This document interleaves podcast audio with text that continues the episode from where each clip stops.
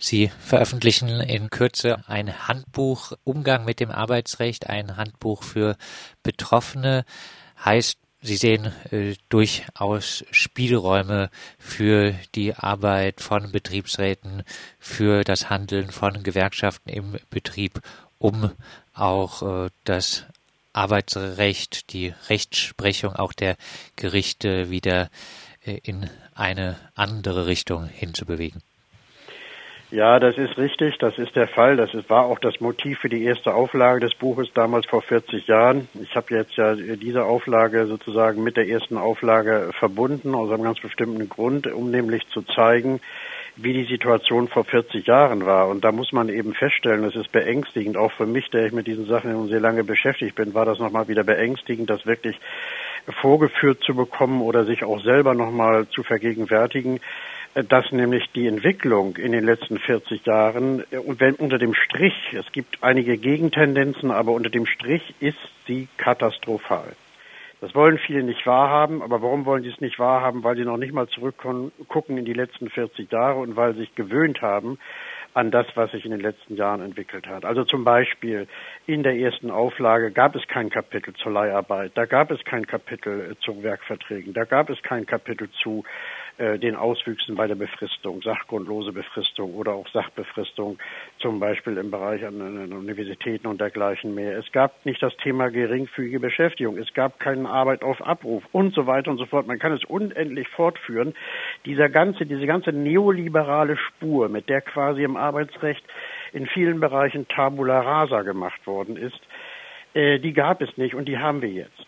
Und äh, dann, wenn man dann angesichts solcher Situationen, als Beispiel jetzt im gewerkschaftlichen Bereich, mit der Forderung nach einem Verbot der Leiharbeit, kommt mit der Reaktion, um Gottes Willen, das ist also eine Maximalforderung, wir müssen ganz kleine Brötchen backen, dann hat man irgendwie die Zeichen der Zeit nicht verstanden. Und ich meine jetzt nicht die aktuellen Zeichen, sondern eben auch die Situation, wie sie mal vor 40 Jahren war. Das war ja nicht Sozialismus damals. Ende der 1970er Jahre. Ne? Das war kurz vor der Regierung Kohl.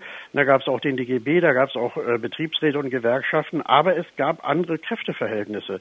Und die Kräfteverhältnisse haben sich katastrophal geändert in den Betrieben. Es wird einfach nicht wahrgenommen, obwohl jeder weiß, wir haben Rückgang an Tarifbindung, wir haben Rückgang, am, äh, was den Organisationsgrad der Gewerkschaften betrifft. Aber das ist ja nicht ein Abstraktum. Das hat eben auch ganz konkrete Auswirkungen auf das Arbeitsrecht.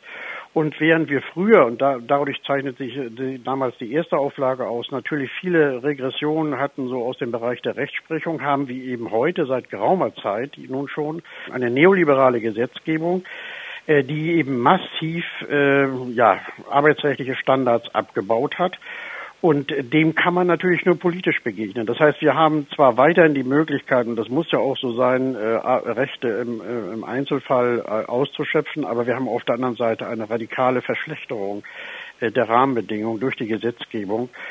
Leider eben auch deshalb, weil die Gewerkschaften ebenfalls durch äh, ja die Absenkung von Standards bei Tarifverträgen, sogar die Absenkung von gesetzlichen Standards durch Tarifverträge, gerade bei der Leiharbeit, diese Tendenz mit befördert haben.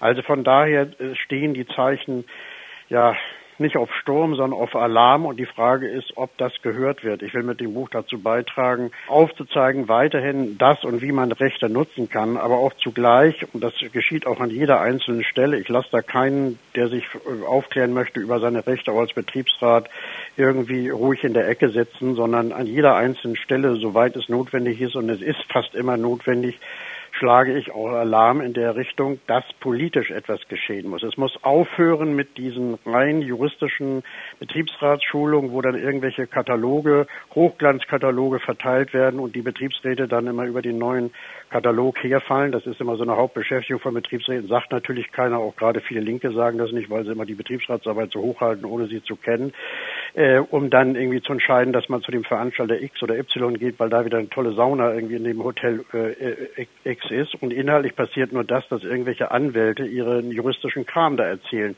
Das muss aufhören. Das war mal und da, so hat sich damals auch die erste Auflage verstanden, Teil der Debatte in der gewerkschaftlichen Bildungsarbeit, dass man eben alternative Rechtsinterpretationen betreibt, Stichwort äh, Däubler, der auch schon damals ja aktiv war und das auch mit gewerkschaftlicher Praxis verbindet. Und das haben wir verloren. Und mein äh, Buch oder die zweite Auflage soll ein Beitrag zu sein, das daran wieder anzuknüpfen. Aber es reicht nicht daran anzuknüpfen, sondern es müssen einfach die politischen Rahmenbedingungen geändert werden.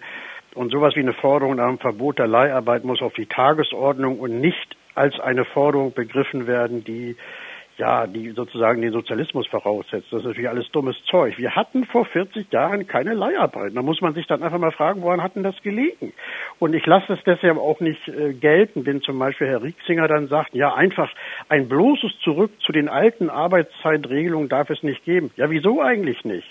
Natürlich ist ein Zurück sozusagen auf einen 40-Stunden-Tag, auf eine gesetzliche 40-Stunden-Woche, die sogar die SPD mal irgendwann Anfang der 90er Jahre gefordert hat, wäre eine gute Forderung. Äh, statt einfach nur zu sagen, wir verteidigen das Arbeitszeitgesetz. Das, ist, das hat überhaupt nicht mehr die 60-Stunden-Woche als Niveau.